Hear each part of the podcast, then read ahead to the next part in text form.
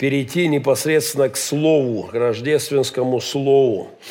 А, благослови, Господь, Боже, дай мне сказать то, что слышало сердце мое от Тебя в этот рождественский день. Благослови, Господи. А,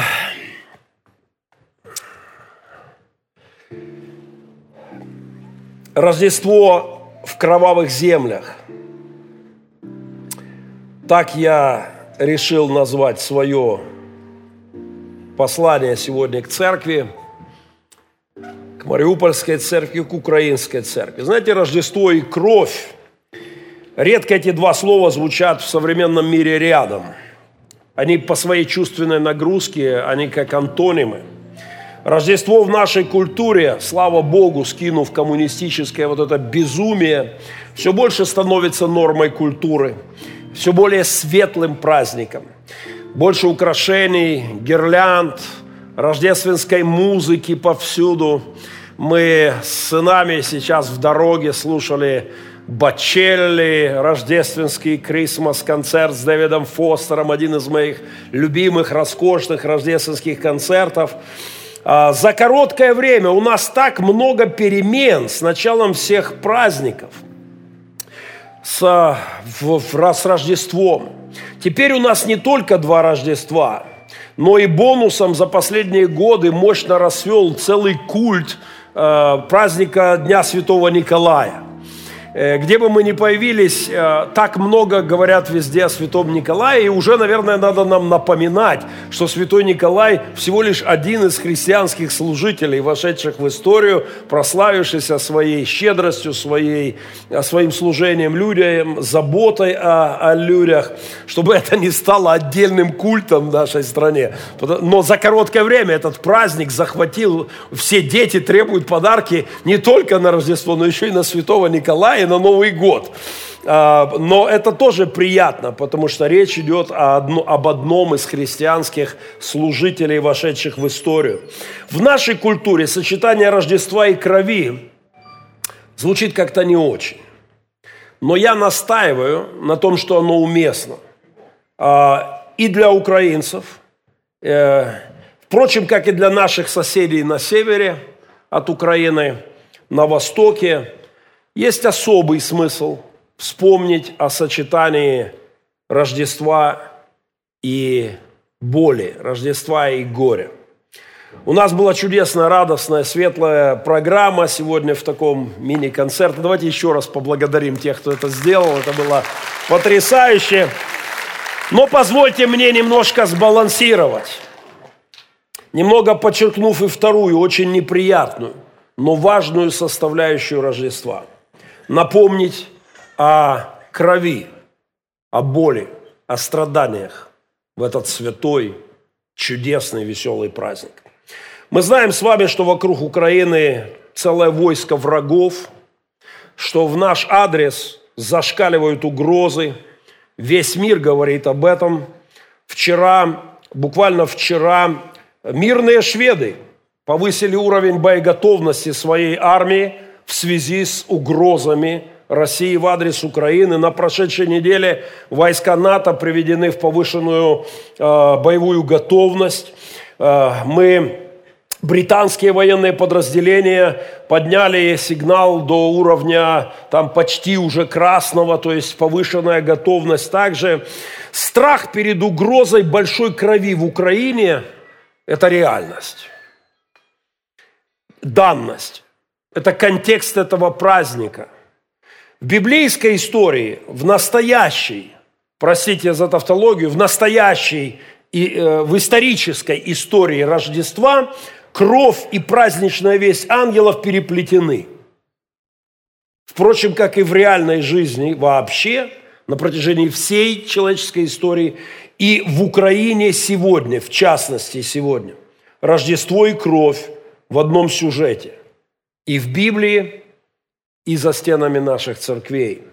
Давайте вспомним два текста из Писания. Евангелие от Луки, вторая глава, рождественский текст. «И внезапно явилось с ангелом многочисленное воинство небесное, славящее Бога и взывающее, Слава Вышних Богу!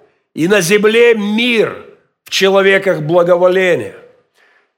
Великая радостная песнь, великое обетование человечеству. Но здесь же, в истории Рождества, есть еще кое-что. Евангелие от Матфея рассказывает нам вторая глава 16 э, стиха, рассказывается история о том, что Ирод, увидев себя осмеянным волхвами, весьма разгневался.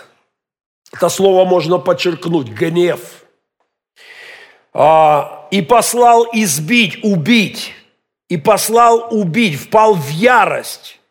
И приказал убить всех младенцев мужского пола в Вифлееме и в округе от двух лет и младше – определив возраст от того, что сказали ему мудрецы, добавляет один из переводов. Тогда сбылось реченное через пророка Иеремию, который говорил, глаз в раме слышен, плач, рыдание, вопль великий. Рахиль плачет о детях своих и не хочет утешиться, ибо нет их. Рождественская история – боль, немыслимое горе матерей. Никто не знает, сколько именно детей было убито тогда. Но всех деток в Вифлееме и округе от двух лет до ноля просто убивали, просто уничтожали. Мы не можем вообразить, сколько было горя и слез. И эта история тоже часть Рождества.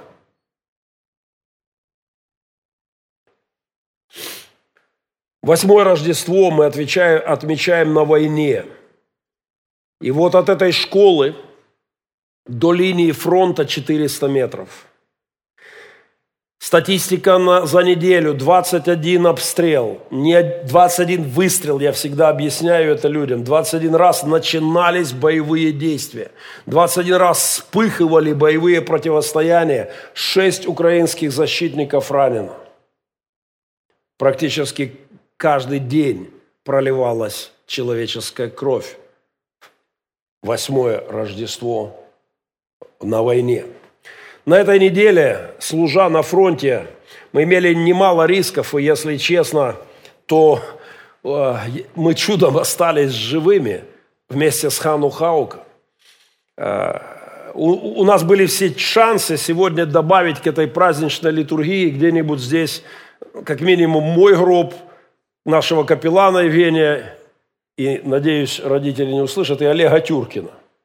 Валюша, я не знаю, говорил он тебе или нет. У нас были все шансы. Простая ошибка с дорогой. Я не сориентировался на местности, свернул туда, куда не надо было сворачивать. И, в общем-то, еще 200-300 метров, если бы мы проехали вперед, я думаю, у нас были все шансы получить ракету в, в машину, в которой мы находились. Мы оказались в очень опасном месте по моей ошибке. Так что мое отдельное благодарение Богу за то, что я праздную еще одно Рождество на этой стороне жизни. И мы э, вот там за рекой уже идет оккупированная территория. Вдали мостик, по которому некоторые дети переходят линию фронта, чтобы прийти в школу в Гранитное. Мы дождались и сняли для финского телевидения этот момент, когда одна из мам приводит свою дочь. Справа, слева все заминировано, там их войска, там их опорные точки. Мама проходит по мостику на сторону Украины со стороны оккупированной – проводит свою доченьку, обнимает ее. Дочка идет в школу, мама возвращается на ту сторону. После обеда она, мама опять приходит, забирает дочь и ведет через линию фронта туда. 21 век. 2021 год. Европа. Моя страна.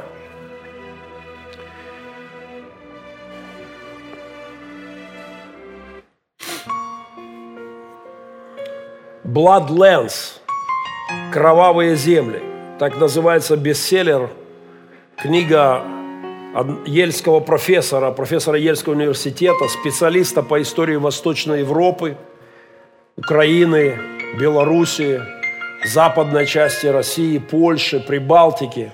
Ельский профессор, один из лучших специалистов в истории наших земель, написал книгу, которую я советую прочитать каждому.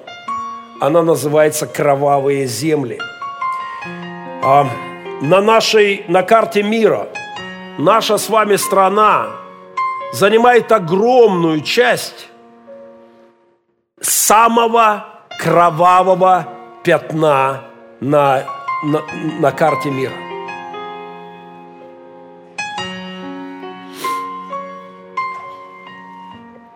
математически корректно, его профессора э, Тимоти Снайдера, математически корректно, безупречные с точки зрения фактов, напоминают нам в 21 веке проживающим, что мы живем на кровавых землях.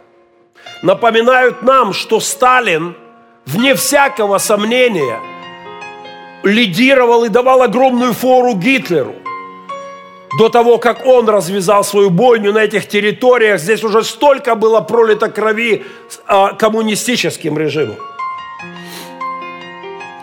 Гитлер потом догонял своего конкурента. Кровавые земли, место, где мы с вами живем, верим и празднуем. Самые великие жертвы за всю историю человечества – демоническим идеям были принесены именно здесь, в наших землях, как нигде, как никогда и нигде. Нигде и никогда не проливалось столько человеческой крови, как здесь. Кровь коммунистической революции, кровь гражданской войны, только 20 век, да, ну самый кровавый. Кровь Голодомора – кровь безумных сталинских репрессий, кровь Второй мировой, кровь концентрационных лагерей фашистских, сожженных деревень уничтоженных людей, кровь гулагов сталинских, которая, между прочим, продолжала литься в уже освобожденных коммунистами концентрационных лагерях, об этом нам не говорили в школе – один из моих друзей, пастор Иван Штукерт, профессионально проводит экскурсии в концентрационных лагерях.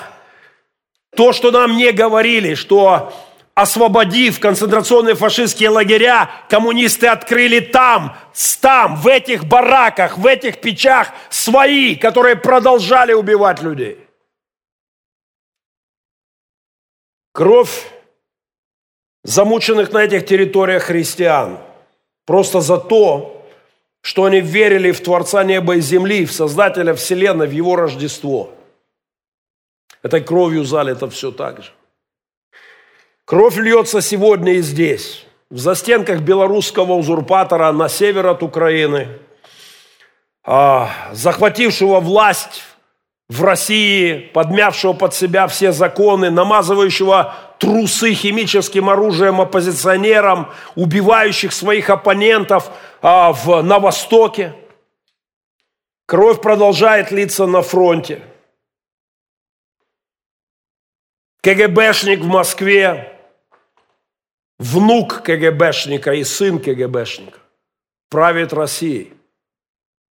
Я был сильно ошарашен, когда однажды узнал, что дед, дед Путина был КГБшником и личным поваром Ленина, Крупской, Сталина, этой всей коммунистической элиты. А потом он дожил до 13 лет Путина и походатайствовал, чтобы мальчика так же хорошо устроили в КГБшном логове. Эти ребята продолжают свои идеи. На кровавых землях по периметру Украины опять пару сотен тысяч людей в камуфляжах. Они прокачаны пропагандой уже нынешнего поколения путинских геббельсов. Они бряцают оружием и готовятся к масштабному кровопролитию. Они обколоты самым страшным шприцом в мире, Останкинской телебашни, обколоты в мозги – Кровавые земли дышат и просят еще, столь привычной для них крови человеческой. В стихе у Бродского есть, есть такая строчка, о которой мечтают диктаторы, удобрить ее солдатам. Демонам мало коктейльной трубочки, из которой они потягивают кровушку в нынешнем режиме. Им нужно море крови. Они опять хотят залить кровью наши земли. Демоны не, изгнан, не изгнаны из bloodlands, из кровавых земель.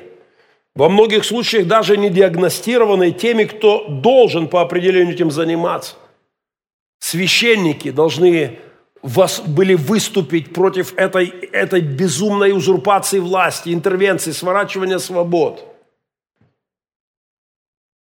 И вот в эти кровавые земли к нам и ко всему миру приходит весть о Рождестве. Рождественская звезда, так называется легендарное стихотворение Бориса Пастернака. Это Рождество, перенесенное в наши снега из Палестины в сугробы. В этом стихотворении ангелы оставляют свои, э, свои отпечатки босые на снегах, когда идут на Рождество вот где-то в наших условиях. Нам даже сложно представить, насколько, какую роль сыграло это стихотворение. Представьте, 1947 год – Евангелия нет у людей. За то, что у тебя есть Библия, ты уже преступник. Если ты кому-то раздал Евангелие, ты совершаешь страшное преступление. А, полный паралич. И в это время Борис Пастернак пишет и читает в одном доме стих «Рождественская звезда». Это был дом известной, известной пианистки, очень легендарной пианистки. И люди, которые там были, настолько были потрясены этим стихотворением, что хозяйка дома умоляла Пастернака, дайте мне, дайте мне стих. Я, и она от руки, он прислал ей, потом она записала этот стих. Переписывали люди в Москве, в Петербурге, в Киеве – интеллигенция, он расходился по стране. Это было Евангелие, не было Нового Завета, не было проповеди. Люди читали этот стих и плакали. Его знали наизусть даже некоторые сталинские негодяи. Оно доставало людей, рыдали, рыдали актеры. Есть масса историй с этим связано. Это удивительное стихотворение – Оно расходилось по спискам. И когда началась травля Пастернака при Хрущеве, эта пианистка заканчивала свой концерт, и когда его приглашали на бис, нарушая все советские законы, она выходила и читала стихотворение о рождественской звезде. Это были форматы проповедей. Но вот что я хочу сказать. У Пастернака в его рождественском стихотворении радость и тревога, они сочетаются и переплетаются, как в моем сердце сегодня. Я радуюсь Рождеству, и я боюсь того, что происходит сегодня вокруг нас. И знаете, это куда ближе, чем попытка ограничить Рождество только позитивными тонами и только яркими красками. Мы не можем просто превратить Рождество в красные шарики, забыв о том, что кровь и, и радость, они шли и идут рядом. Я помню, как многие годы назад, впервые прочитав пастернаковское стихотворение «Рождественская звезда», я был потрясен вот этим двухголосием, этим переплетением противоположных тональностей, говоря о Рождестве великом будущем для мира – как бы включены два режима. Слова надежды, радости, веселья как будто проваливаются в некую пропасть. Зло, цепи, леденящий душу ветер, но вновь вырываются из этой ямы слова надежды и опять проваливаются вниз. А, и это про нас, про то, что я испытываю в эти рождественские дни. Это про мои страхи и про мои надежды. Страх есть у меня сегодня, и мне незачем прятать его. Я боюсь думать о том, что если демоны опять рванут но крупномасштабную бойню, я боюсь думать о том, что мне придется проходить через то, через что многие из нас проходили в 14. Когда среди ночи я будил своих малышей и врал им в глаза, говоря, что э, вы едете в гости. Они говорят, папа, снова война, я врал, вы едете в гости. И они спрашивали, а ты с нами? А я опять врал. Я говорил, я завтра приеду. А потом, посадив их в машину, рыдал. Рыдал от страха, от отчаяния. Потому что я не был уверен, что смогу их обнять опять. Мне страшно думать о том, что это может повториться вновь. Что мы вновь можем включить наши красные кнопки экстренной эвакуации детей и женщин. Потому что если это случится, им в одну сторону, мне в другую –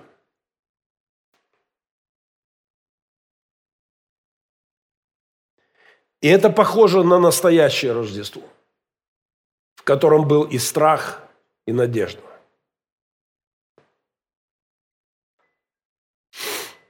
Я прочитаю отрывок из Пастернака, почувствуйте эти тональности.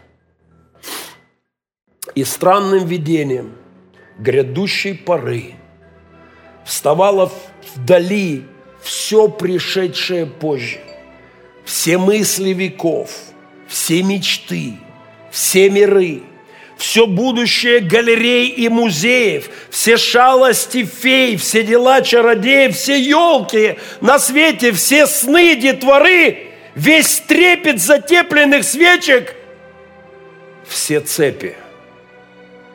Все великолепие цветной мишуры, все злей и свирепей дул ветер из степи. Все яблоки, все золотые шары – в этом стихе, как у любого гения, куда более, чем во многих инфантильных, чисто позитивных песенках или стихах. Здесь запечатлена реальная, честная амплитуда жизни. Если хотите, здесь честно изображен график Рождества. Надежды, радость, будущее победа торжества и Рождества – страхи, боли, горе, через которые идет. Смотрим на библейское Рождество, оригинальное. Оно не рисовало нам картину безоблачную. Это Библия честная книга, она не дала нам картинку Рождества чисто позитивную, приятную, ласкающую слух для читателей выборку. Там была и кровь, и горе, и слезы, и трагедии. И именно во все это ворвалась добрая рождественская весть. Глаз в раме слышен, плач, рыдание, трагедия, убитые дети и младенец, который пришел для того, чтобы спасти весь мир и этих детей тоже. В библейской истории о Рождестве была история мести и страха, столь понятная сегодня нам на Донбассе. История беженцев была там – святое семейство стало беженцами, спасаясь от Ирода. Нам понятно это слово сегодня. Песня Симеона. И тебе, Мария, и тебе самой оружие пройдет душу. Это тоже рождественское. Мария мечом тебя пронзит – Твою душу, Мария, мечом пронзит печаль, боль, говорит другой перевод. Это тоже о Рождестве. В рождественской истории есть все. В песне Марии есть строки с разной нагрузкой. Есть строки хвалы и радости – что сотворил мне величие сильное, и свято имя Его, и милость Его в роды родов, боящимся Его. И здесь же, следующей строкой, жесткие слова, совершенно другой, угрожающей тональностью.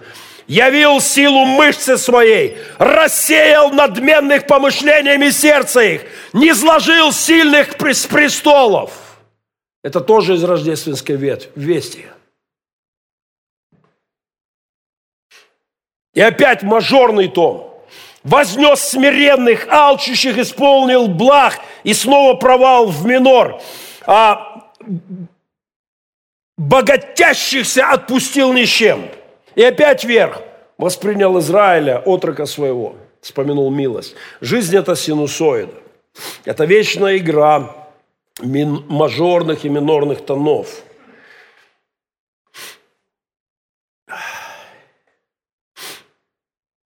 Подлинной истории Рождества был Ирод, и у нас нет недостатка в Иродах сегодня. Была подлость, были убийцы, о которых мало кто вспоминает, когда речь идет о Рождестве. Но ведь какие-то люди в те рождественские дни убивали детей. И, судя по всему, этих убийц детей было немало. В реальной истории была кровь младенцев, душераздирающие вопли матерей, стоны их отцов к Богу. Была история нужды, Помните, не было им места в, гос... в отеле, в гостинице не нашлось места для них. Был страх пастухов в явлении ангела, убоялись страхом великим. Но была и слава Господня, которая осияла пастухов. Никто не знает, как это именно было, но было некое божественное присутствие, богоявление, которое накрыло пастухов – были и слова, столь необходимые сегодня, мне лично и каждому из нас, когда по периметру стоят войска. Это первое слово ангела, которое является в рождественскую ночь. Он говорит, что? Не бойтесь! Это слово нужно мне сегодня. Не бойся! У меня есть добрая весть.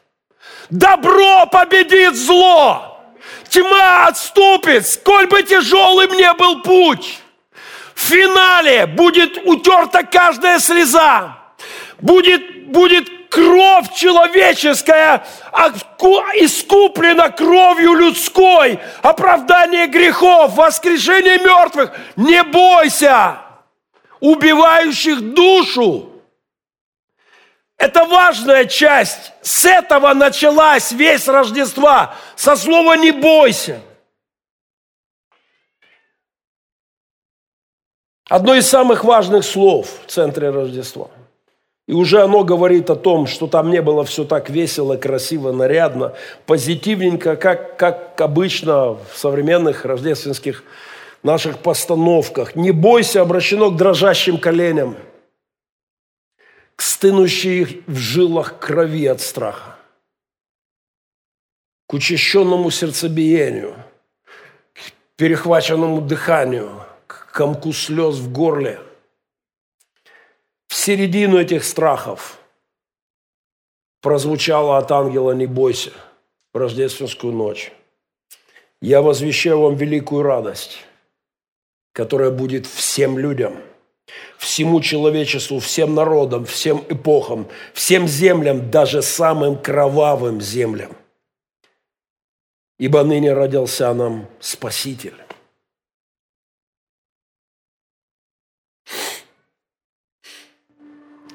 А еще кое-что было в ту рождественскую ночь. Было явление воинства.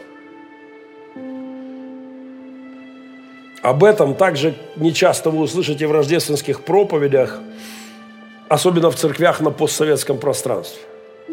Но я хочу акцентировать эту деталь для всех нас. В рождественскую ночь было явлено воинство небесное. Многочисленное воинство, которое пело славу Господу, позвольте перевести на более понятный для нас. Пастухам явился величественнейший военный хор. Подумайте об этом аспекте Рождества. Военный, небесный хор, многочисленный, славящий Бога, слава Вышних Господу. В разные времена художники по-разному представляли это небесное воинство. В зависимости от культуры, в которой они жили, от, от развития вооружения, технологий, когда люди рисовали богоявление ангелов, небесного воинства, они рисовали это по-разному. Вот так это выглядело на гравюрах Тюсо с мечами ангела. Если вы, может быть, не очень хорошо вам видно, вот там, сколько видно по небу, тьма воинов. Или вот так. Или вот так. Вот одна из скульптур – как явились, явилось воинство. Но здесь очень малочисленно. Знаете, я о чем подумал? Что по большому счету у меня нет никаких богословских оснований, чтобы не позволить себе фантазии, своей фантазии, например, вот такой вариант.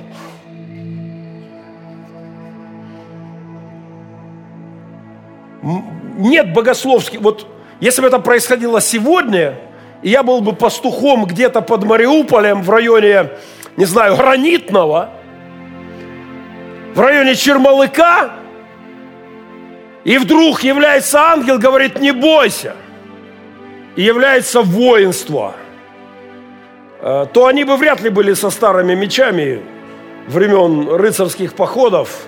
Скорее всего, это воинство выглядело бы как-то в современном контексте. Они явились внезапно – говорит Писание. Ничто не предвещало это.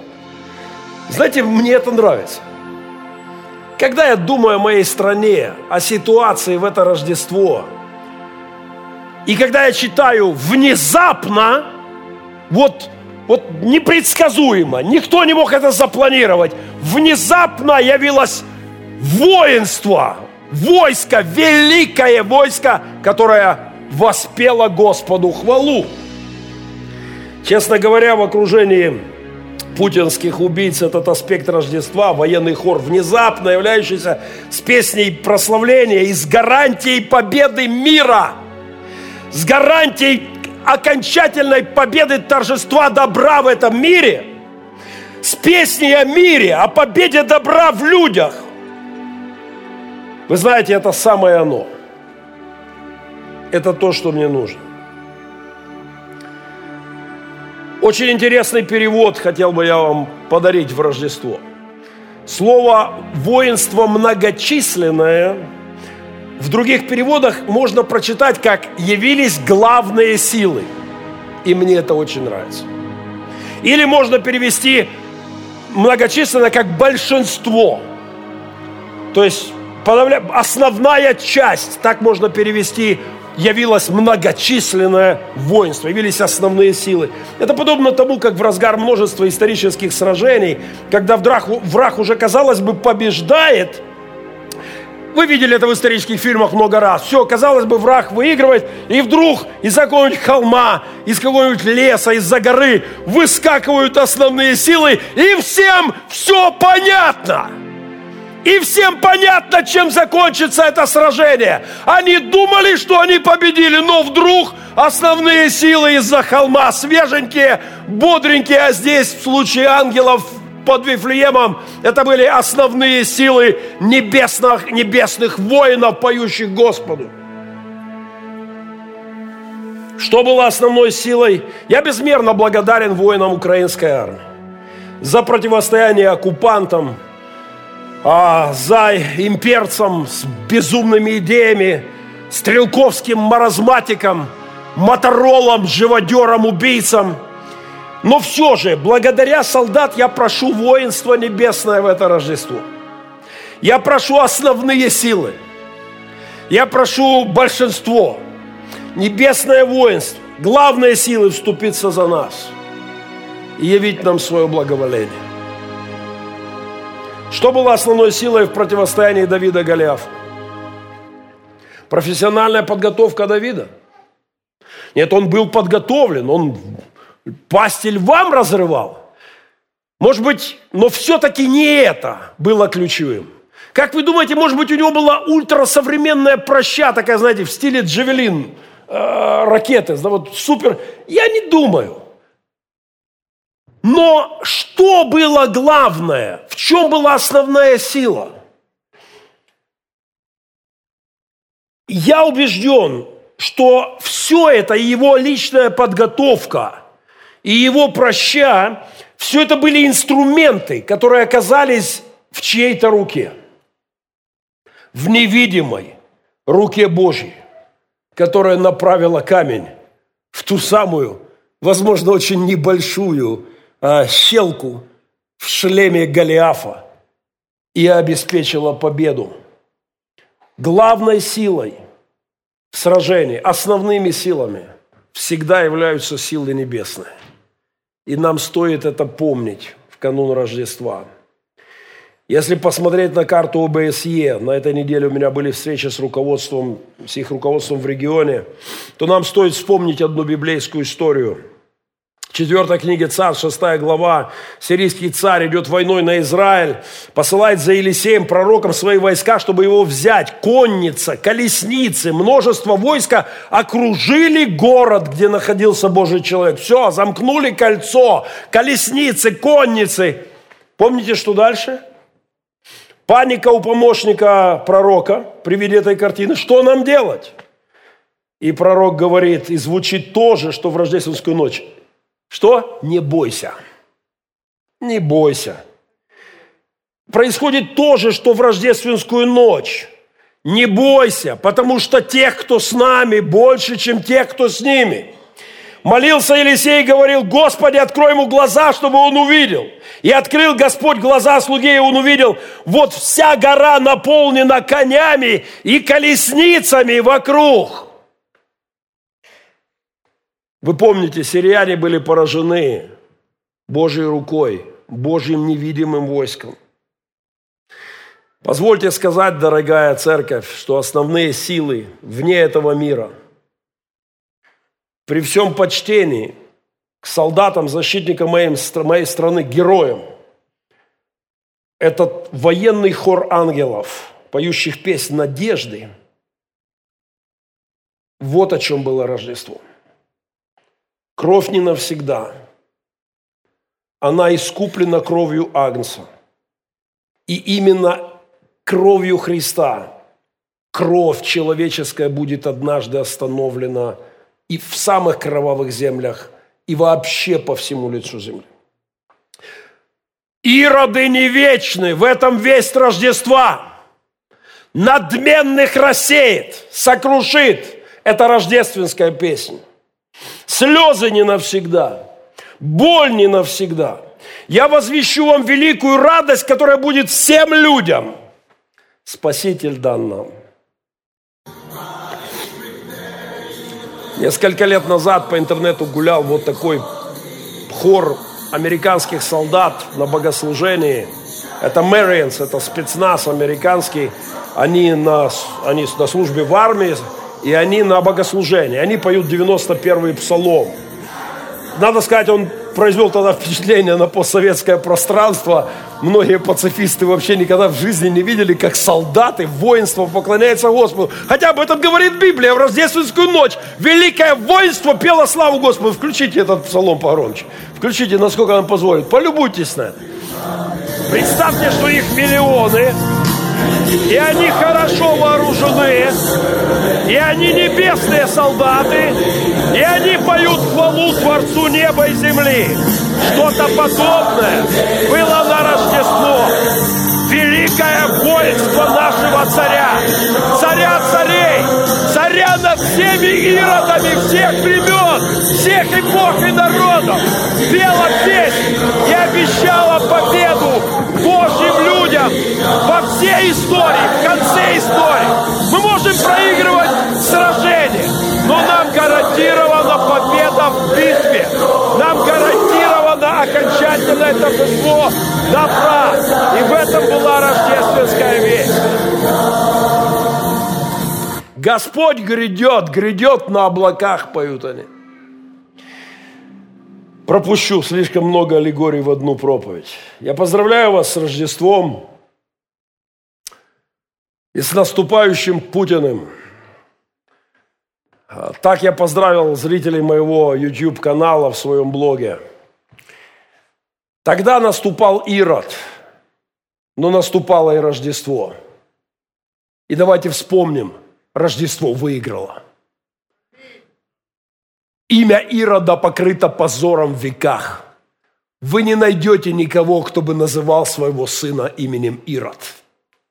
Нигде, ни в одной культуре мира, никто, родив сына, не назовет его больше Ирод. Это проклятое имя. Я не хочу обидеть Владимиров. Но после Владимира э, Влади... Ильича, после Владимира Владимировича, ну, не будем список продолжать, а, но, знаете, имена Иродов покроет позором история – а Рождество будет торжествовать. Он думал, что он убил Рождество.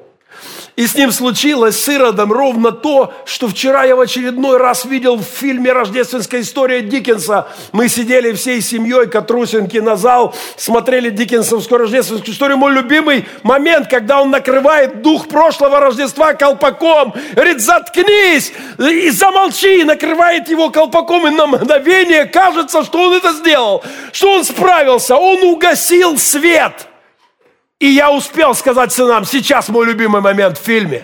Кто помнит, что дальше? Он улетает в космос. Взрыв, он улетает в космос. Никто не остановит свет Рождества. Никакой Ирод. Никакой эпохи Рождество победит.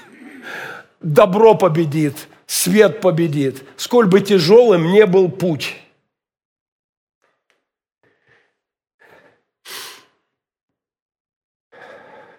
Очень многие люди спросили меня, что будет дальше с Украиной, с этой историей, с ультиматумом, который Путин выдвинул миру по отношению к нашей с вами стране. Я отвечаю, я не фаталист. Я не верю, что все прописано и нет у нас никаких вариантов. Я верю, я верю, что мы не статисты в зале или за сценой – мы не зрители в портере, мы участники истории. Что будет дальше, зависит от того, как мы будем верить, как мы будем поклоняться Богу, насколько мы будем самоотвержены, насколько мы будем храбры, насколько мы будем доверять Богу нашей жизни. Это зависит от нас, живущих. И Бог будет в помощь нам. Господь подарил мне подарок на, на рождественскую ночь.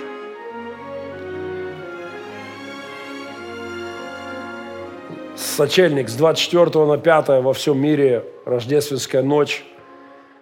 Мы отметили семьей, я лег спать. Это не всем будет сразу понятно, я коротко объясню. Мне приснилась Останкинская телебашня и пожарная машина. Знаете, Бог говорит с людьми на их языке. Я старшина пожарной роты Московского гарнизона пожарной охраны учебный полк старший сержант Махненко ДМБ-89. Я во сне оказался в Москве, и стоит пожарная машина. Я подбегаю, говорю, хлопцы, я ж московский гарнизон, а вы какая рота, а я как... Они, я говорю, а что вы тут делаете? Они говорят, посмотри. Я поворачиваюсь. Я когда проснулся, я просто хохотал со слезами. Так шутить может только Господь.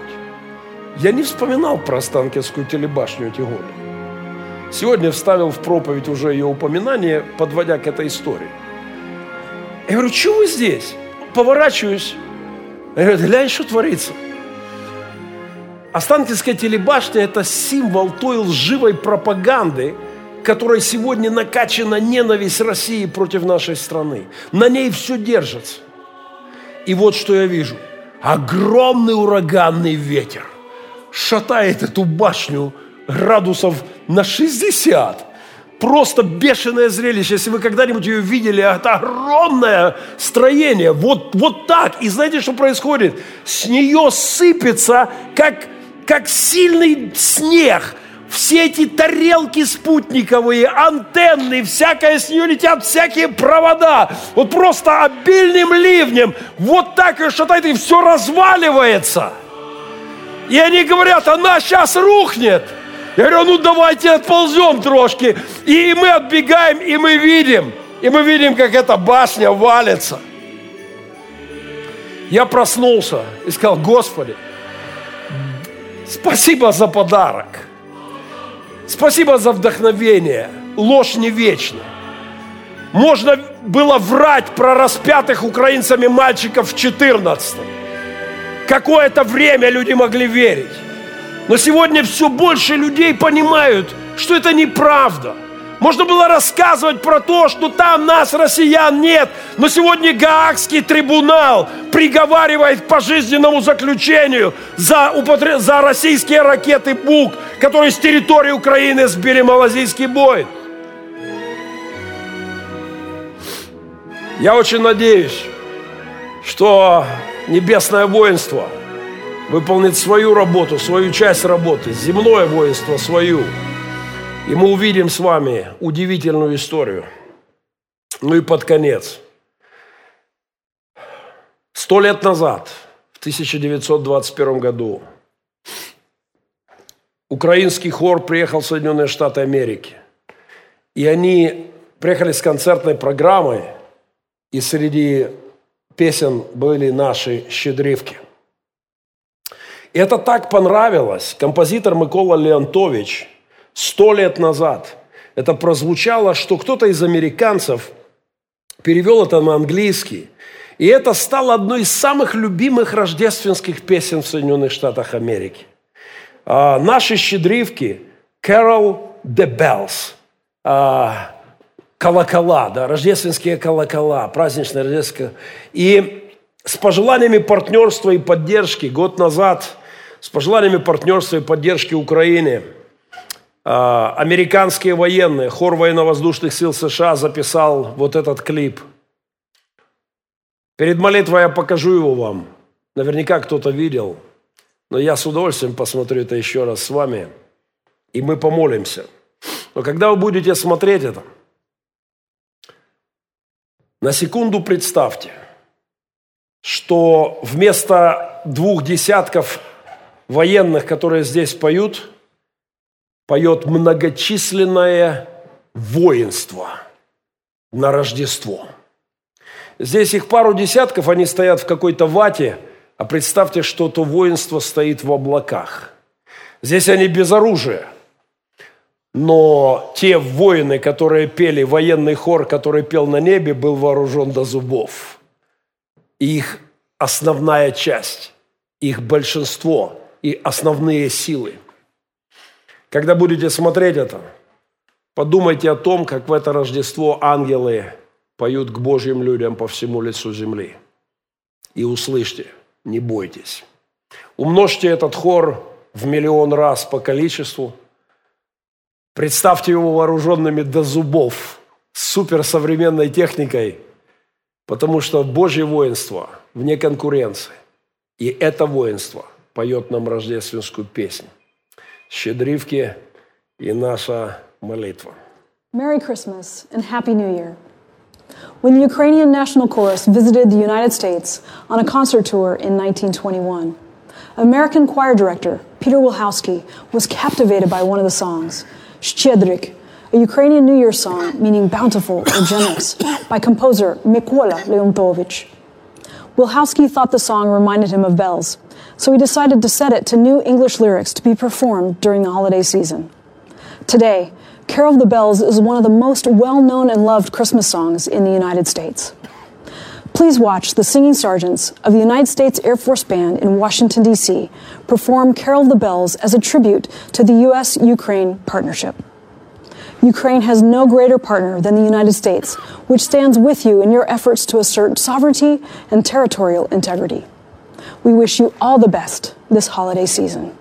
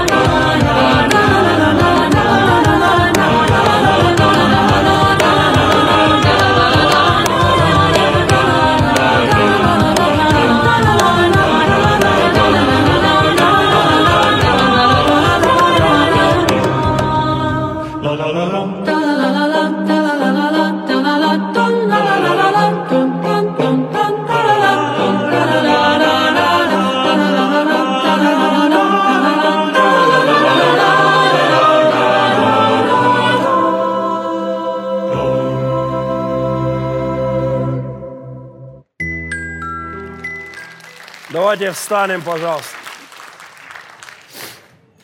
Включите музыку там на...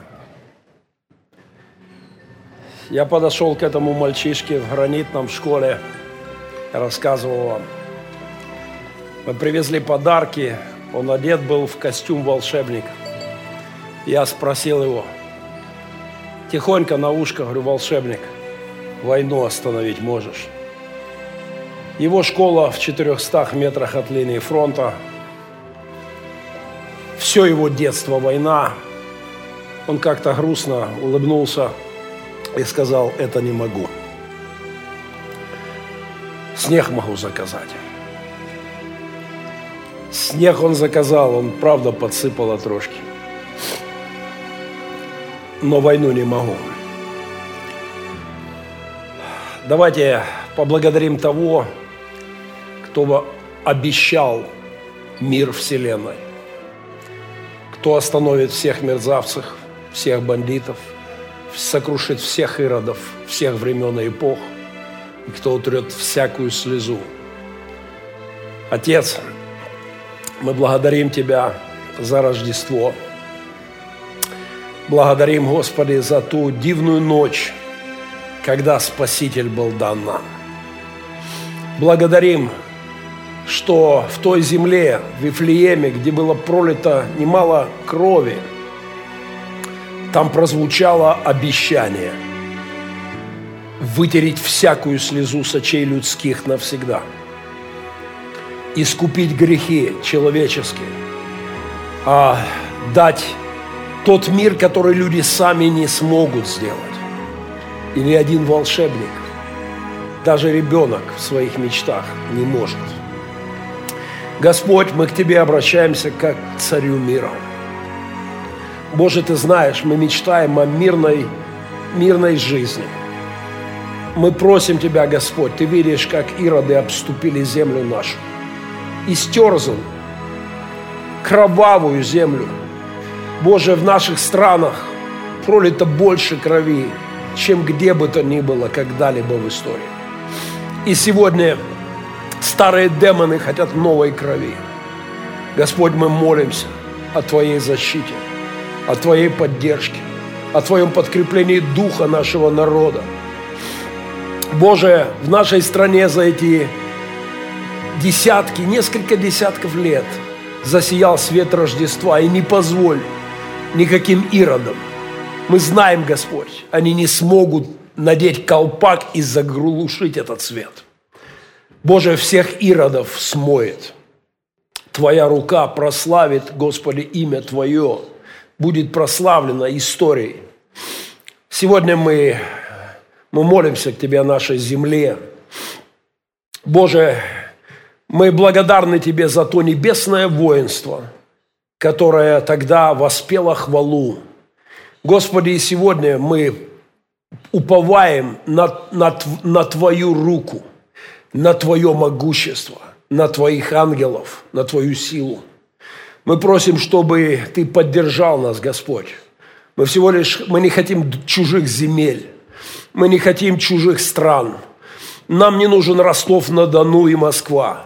Но мы просим Тебя, Господь, чтобы наша свобода, свобода поклонения, политические свободы, наша, наш свободный выбор нашего народа.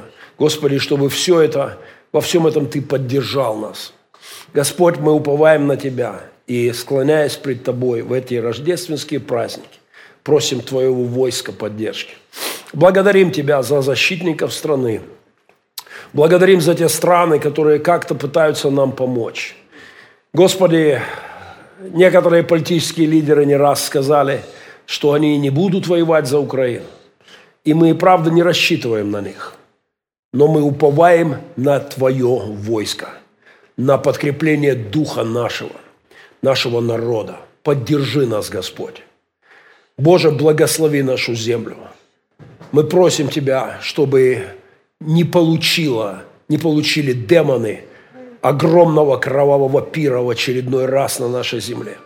Помилуй, Господь. Благослови наши семьи, благослови наших деток, благослови нашу Украину неньку, благослови наших врагов. Боже, пусть эта, эта лживая пропаганда рухнет.